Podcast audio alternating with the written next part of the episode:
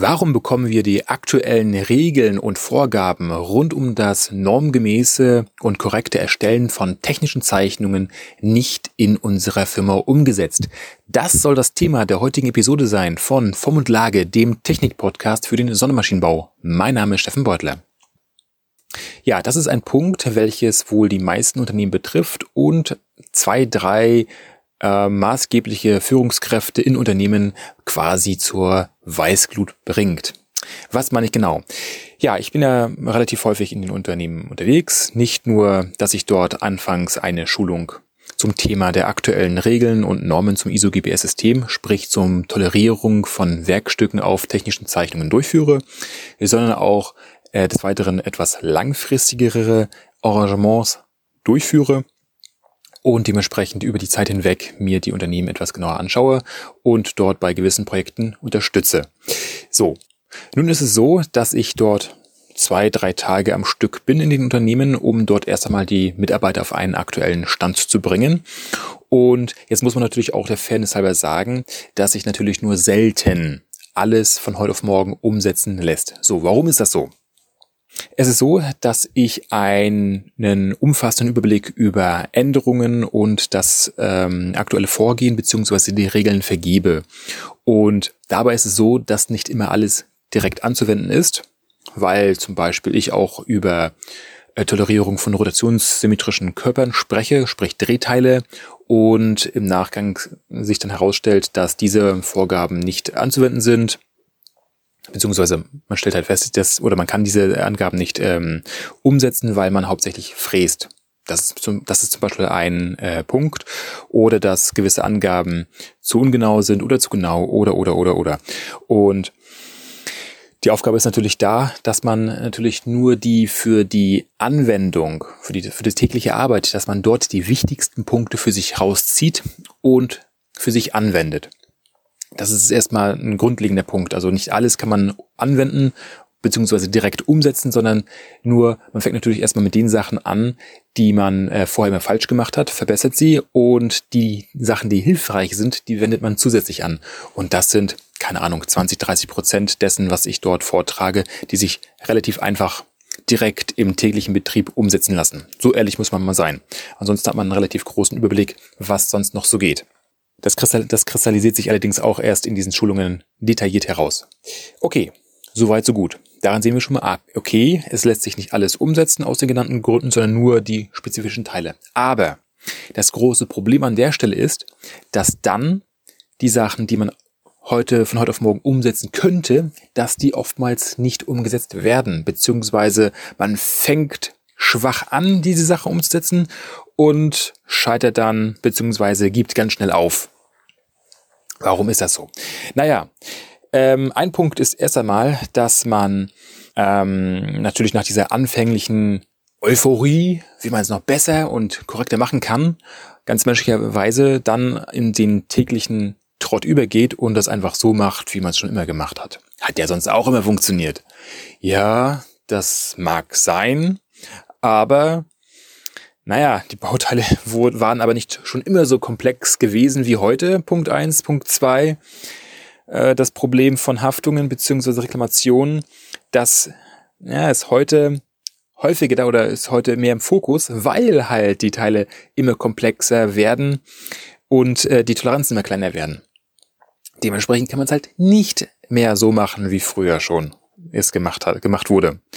Punkt eins. Punkt zwei ist, es ist so, dass ähm, wenn ich dort in den Unternehmen bin und schule, dass ich nicht die gesamte Belegschaft schule, sondern, naja, nur immer eine gewisse Gruppe, also entweder diejenigen, die sich schulen lassen wollen, die sich nicht dagegen wehren, oder es ist nur die Konstruktion und nicht die Produktion und auch nicht die Qualitätssicherung, so dass wenn ich nur einen Teil der Belegschaft schule, ist das Problem, dass dann die, die nicht an der Schulung teilgenommen haben, sich dann erstmal dagegen wehren und sagen, hey, was machst du da für ein Blödsinn auf die Zeichnung? Das kann ich ja sogar nicht fertigen oder ich verstehe das nicht, das ist falsch, bla bla bla. Dann kommt wieder dieses ganze Halbwissen und dieses ganze, dieses ganze Abwehrverhalten gegen neue, ähm, gegen neue Abläufe in dem Arbeitsprozess.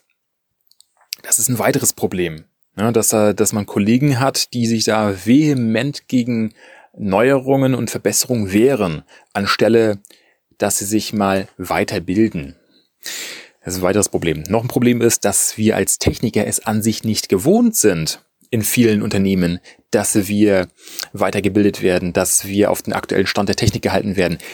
Damit meine ich nicht nur den gesamten Bereich äh, Tolerierung nach dem ISO-GPR-System, technische Zeichnung und und und, sondern es sind oftmals ganz andere Sachen, so dass man, wenn man Schulungen kennt, dann sind das nur Schulungen rund um Arbeitssicherheit oder oder gesundheitliche beziehungsweise betriebliche Sicherheit, äh, Gesundheit, wie auch immer, aber selten etwas zum technischen Bereich.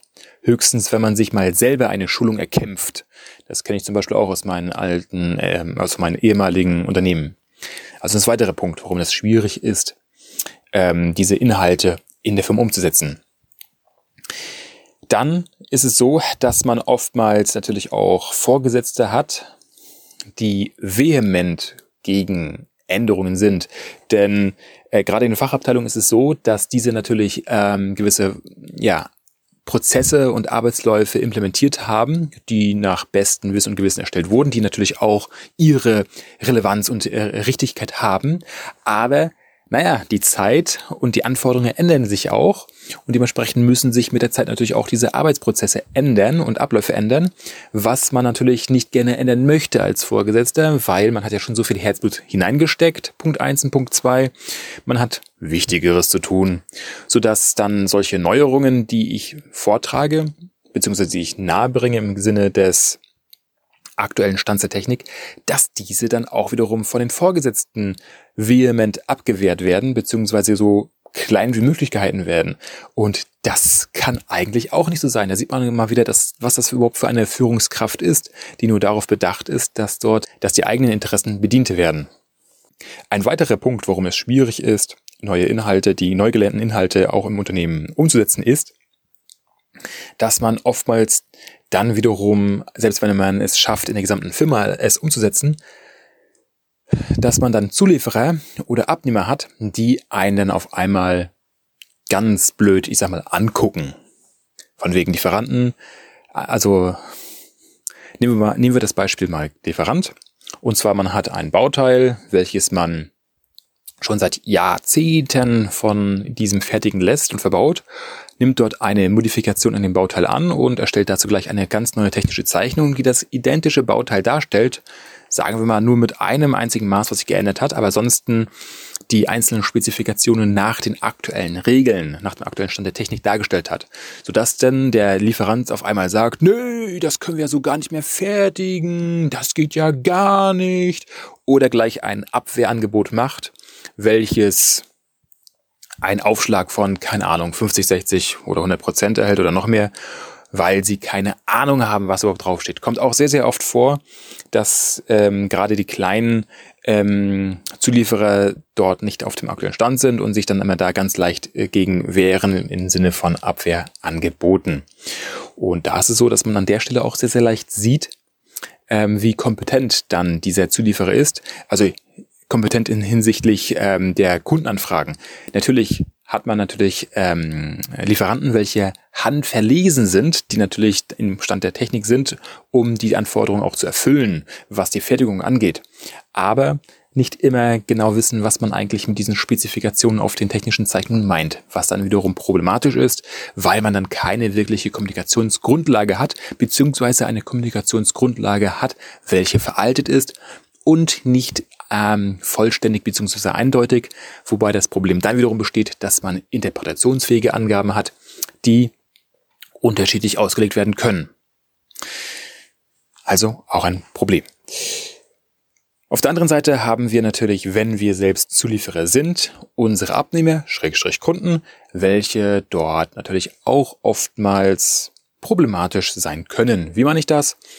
Oftmals ist es ja so, dass wir von unserem Kunden als, ich sag mal so, Auftrag eine einfache Handskizze erhalten oder irgendwelche kryptischen Details und uns erst einmal selber darum kümmern müssen, dass wir eine saubere äh, Spezifikation erstellen können, sprich, dass wir für den Kunden selbst konstruieren und wenn nicht konstruieren, dann meine ich wenigstens eine technische Zeichnung erstellen. Das kommt auch leider recht häufig vor.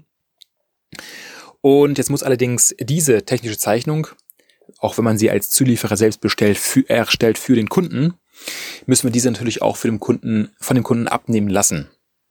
So, und wenn man dann natürlich auch wiederum nach dem aktuellen Stand der Technik diese technischen Zeichnungen erstellt, diese dann dem Kunden zur zur Prüfung vorlegt, ob der das wirklich so haben will, wie wir es verstanden haben, dann heißt es oftmals, ja, das Detail, das Modell sieht natürlich ganz toll aus, die Zeichnung, aber diese Spezifikation, diese Details, die sind ja vollkommen an den Haaren herbeigezogen, damit kann ich ja gar nichts anfangen, das ist ja alles falsch. Was sind Sie denn für ein Idiot? Können Sie denn gar nichts? Bla bla bla bla bla. Auch schon alles gesehen, gehört. Macht auch super Spaß, wenn man dann mit solchen Kunden zusammenarbeiten darf. Am besten dann auch, wenn es irgendwelche Choleriker sind. Hat man auch leider des Öfteren mal vor sich sitzen. Das sind jetzt mal so eine Reihe von Problemen, mit denen wir uns konfrontiert sehen, wenn wir unsere technischen Zeichnungen nach dem aktuellen Stand der Technik und den entsprechenden Regeln erstellen, mit, wie, mit welchem Gegenwind wir da zu rechnen haben. Also sprich einmal die Kollegen, die nicht an solchen Schulungen bei waren, beziehungsweise die nach dem, naja, alten Muster arbeiten wollen, dann Vorgesetzte, die, nicht, die sich nichts ändern wollen. Dann natürlich haben wir Kunden beziehungsweise Abnehmer und Zulieferer, die dort oftmals für Probleme sorgen oder extremen Diskussionsspielraum und Bedarf benötigen. Was natürlich dann auch oftmals noch problematisch ist, dass wenn wir uns mal in dem eigenen Unternehmen etwas näher äh, umschauen, dass wir dort auch die Produktion haben, die dann, wenn wir sie im Hause selbst haben, ähm, hier natürlich oftmals ganz vehement äh, Probleme hat und sich dagegen wehrt, wenn man die Zeichnung entsprechend anpasst, dass sie eindeutig und vollständig sind nach den aktuellen Regeln. Denn wenn die Leute aus der Produktion und der Qualitätssicherung nicht mitgenommen werden bei solchen Schulungen, dann hat man natürlich auch schlechte Karten bei der Umsetzung. Und ganz besonders schwierig ist es dann, wenn wir uns bei der Qualitätssicherung befinden, sprich bei dem Messtechniker, welche die ähm, Erfüllung der Spezifikation überprüfen muss. Und wenn der natürlich das Messprogramm schreiben soll und dann die technische Zeichnung gar nicht erst lesen kann, dann wird das auch nichts. Na? Und wie auch schon in vorherigen Episoden beschrieben wurde, ist es auch wiederum so, dass natürlich der Konstrukteur heute eine Reihe von Angaben auf der Zeichnung eintragen kann, die dem Messtechniker helfen, um sein Messprogramm optimierter zu schreiben. Aber wenn er selber die Sachen nicht versteht, ja, dann kann man ihm auch auf diese Art und Weise gar nicht weiterhelfen. Das ist auch so ein weiteres Problem. Ja, jetzt habe ich natürlich über die äh, Probleme gesprochen, aber was natürlich noch ein wenig interessanter ist, ist, ja, wie kann ich es dann lösen? Wie kann ich es dann einfach umsetzen in der Firma? Naja, es ist eigentlich relativ einfach. Ähm, man muss natürlich erst einmal für ein innovatives Umfeld ähm, sorgen, dann natürlich nur Mitarbeiter haben, die sich äh, verbessern wollen, die verändern wollen, bla bla bla bla bla. Nein, ähm, es ist so, am besten kann man Neuerungen dadurch umsetzen, indem man nicht nur ein Teil dieser Leute schult, also sprich nur eine Gruppe, sondern aus allen Bereichen die Leute schult. Und damit meine ich jetzt nicht die komplette Belegschaft der Firma, sondern ich meine wirklich eigentlich so das ähm, Kernteam bestehend aus den Fachleuten und dass diese an sich ein, ja, ein eigenes firmeninternes Kernteam bilden, welche diese Schulungen, die ich durchführe, als Impuls verwenden, um sich selber Hilfe zur Selbsthilfe zu geben damit sie selber Normrecherche durchführen können, damit um so auf dem aktuellen Stand der Technik zu bleiben und ihre eigenen Mitarbeiter entweder durch interne Schulungen schulen oder durch Arbeitsanweisungen vorgeben, wie gewisse Vorgaben umzusetzen sind, beziehungsweise auch auf diese Art und Weise vorgeben, durchführen. Des Weiteren, dass man natürlich auch dahingehend seine Lieferanten und Kunden entsprechend erzieht. Wobei man hier sagen möchte, ähm, ja, wie erzieht man Lieferanten? Ganz einfach, indem man dann mal zu einem Datum X eine Auflage stellt, nach dem Motto, sehr geehrter Lieferant X, wir haben unser ganzes Konzept zum Thema technische Spezifikation nach den aktuellen Regeln des ISO-GPS-Systems umgesetzt und damit Sie auch weiterhin unser Vertrauen genießen können, äh, bitten wir Sie, innerhalb der nächsten, ich sag mal, 24 Monate auch auf die Systeme umzusetzen. Ansonsten müssen wir uns nach Alternativen umsehen. Und ähnlich sieht es natürlich dann auch bei den Kunden aus. Wie meine ich das dann? Dass man diese darauf aufmerksam macht, dass man das natürlich gerne machen kann, wie die Kunden das gerne haben möchten, aber dass man da, da und da gewisse Probleme haben könnte, die eine Interpretation ermöglichen, was dazu führt, dass der Kunde genau das bekommt, was er bestellt, aber nicht das, was er erwartet. Und wenn das nicht der Fall sein soll, dann muss das so gemacht werden, wie man es hier vorgeschlagen hat. Allerdings kann man natürlich nur diesen Vorschlag machen und ihm das so entsprechend erklären. Wenn er es dann doch nicht umsetzen möchte, ist es halt sein Bier, beziehungsweise machen wir es halt, wie, das, wie, wie es der Kunde haben möchte, denn, naja, der Kunde hat doch irgendwie immer recht. Ja, das einmal zur Umsetzung. Also sprich, der Kern zur Lösung des Problems, dass man ähm, solche Neuerungen in, schlecht in der Firma umsetzen kann, ist, dass man natürlich nicht selber entsprechenden ähm, entsprechende Organisationen hat, die, es, die dafür sorgen, sprich, die muss man erst erstellen, sprich eine Art Taskforce, wenn ich das mal so sagen darf, die sich die interdisziplinär zusammengesetzt ist, also sprich nicht nur aus Konstruktion, sondern auch aus Produktion und Qualitätssicherung und am besten auch noch aus Projektmanagement und technischen Einkauf. Denn der technische Einkauf muss ja natürlich auch oftmals Komponenten von extern zukaufen und das Projektmanagement ist ja oftmals bestehend auch aus dem Key-Account, welche in Kontakt mit den Kunden bestehen, die gewisse Anfragen auch erst einmal ein bisschen sortieren und auf Sinnhaftigkeit prüfen. Die müssen natürlich da auch auf dem aktuellen Stand der Technik sein, sodass dann nicht nur in internen Schulungen die Mitarbeiter selbst geschult werden von eigenen Mitarbeitern, Punkt eins, Punkt zwei, sondern dass diese Mitarbeiter, diese, welche auch die Normrecherche nach den für sie relevanten Normen durchführen, auch selbst Musterzeichnungen erstellen, ähm, Arbeitsanweisungen erstellen, Prüfpläne erstellen ähm, und, und, und, und, und. Oder auch Konstruktionsrichtlinien. Ja, also man sieht, Hilfe zur Selbsthilfe, das ist das Ziel. Das war's auch heute schon wieder mit dieser Episode. Ich wünsche dir viel Spaß bei der Umsetzung und mach was draus.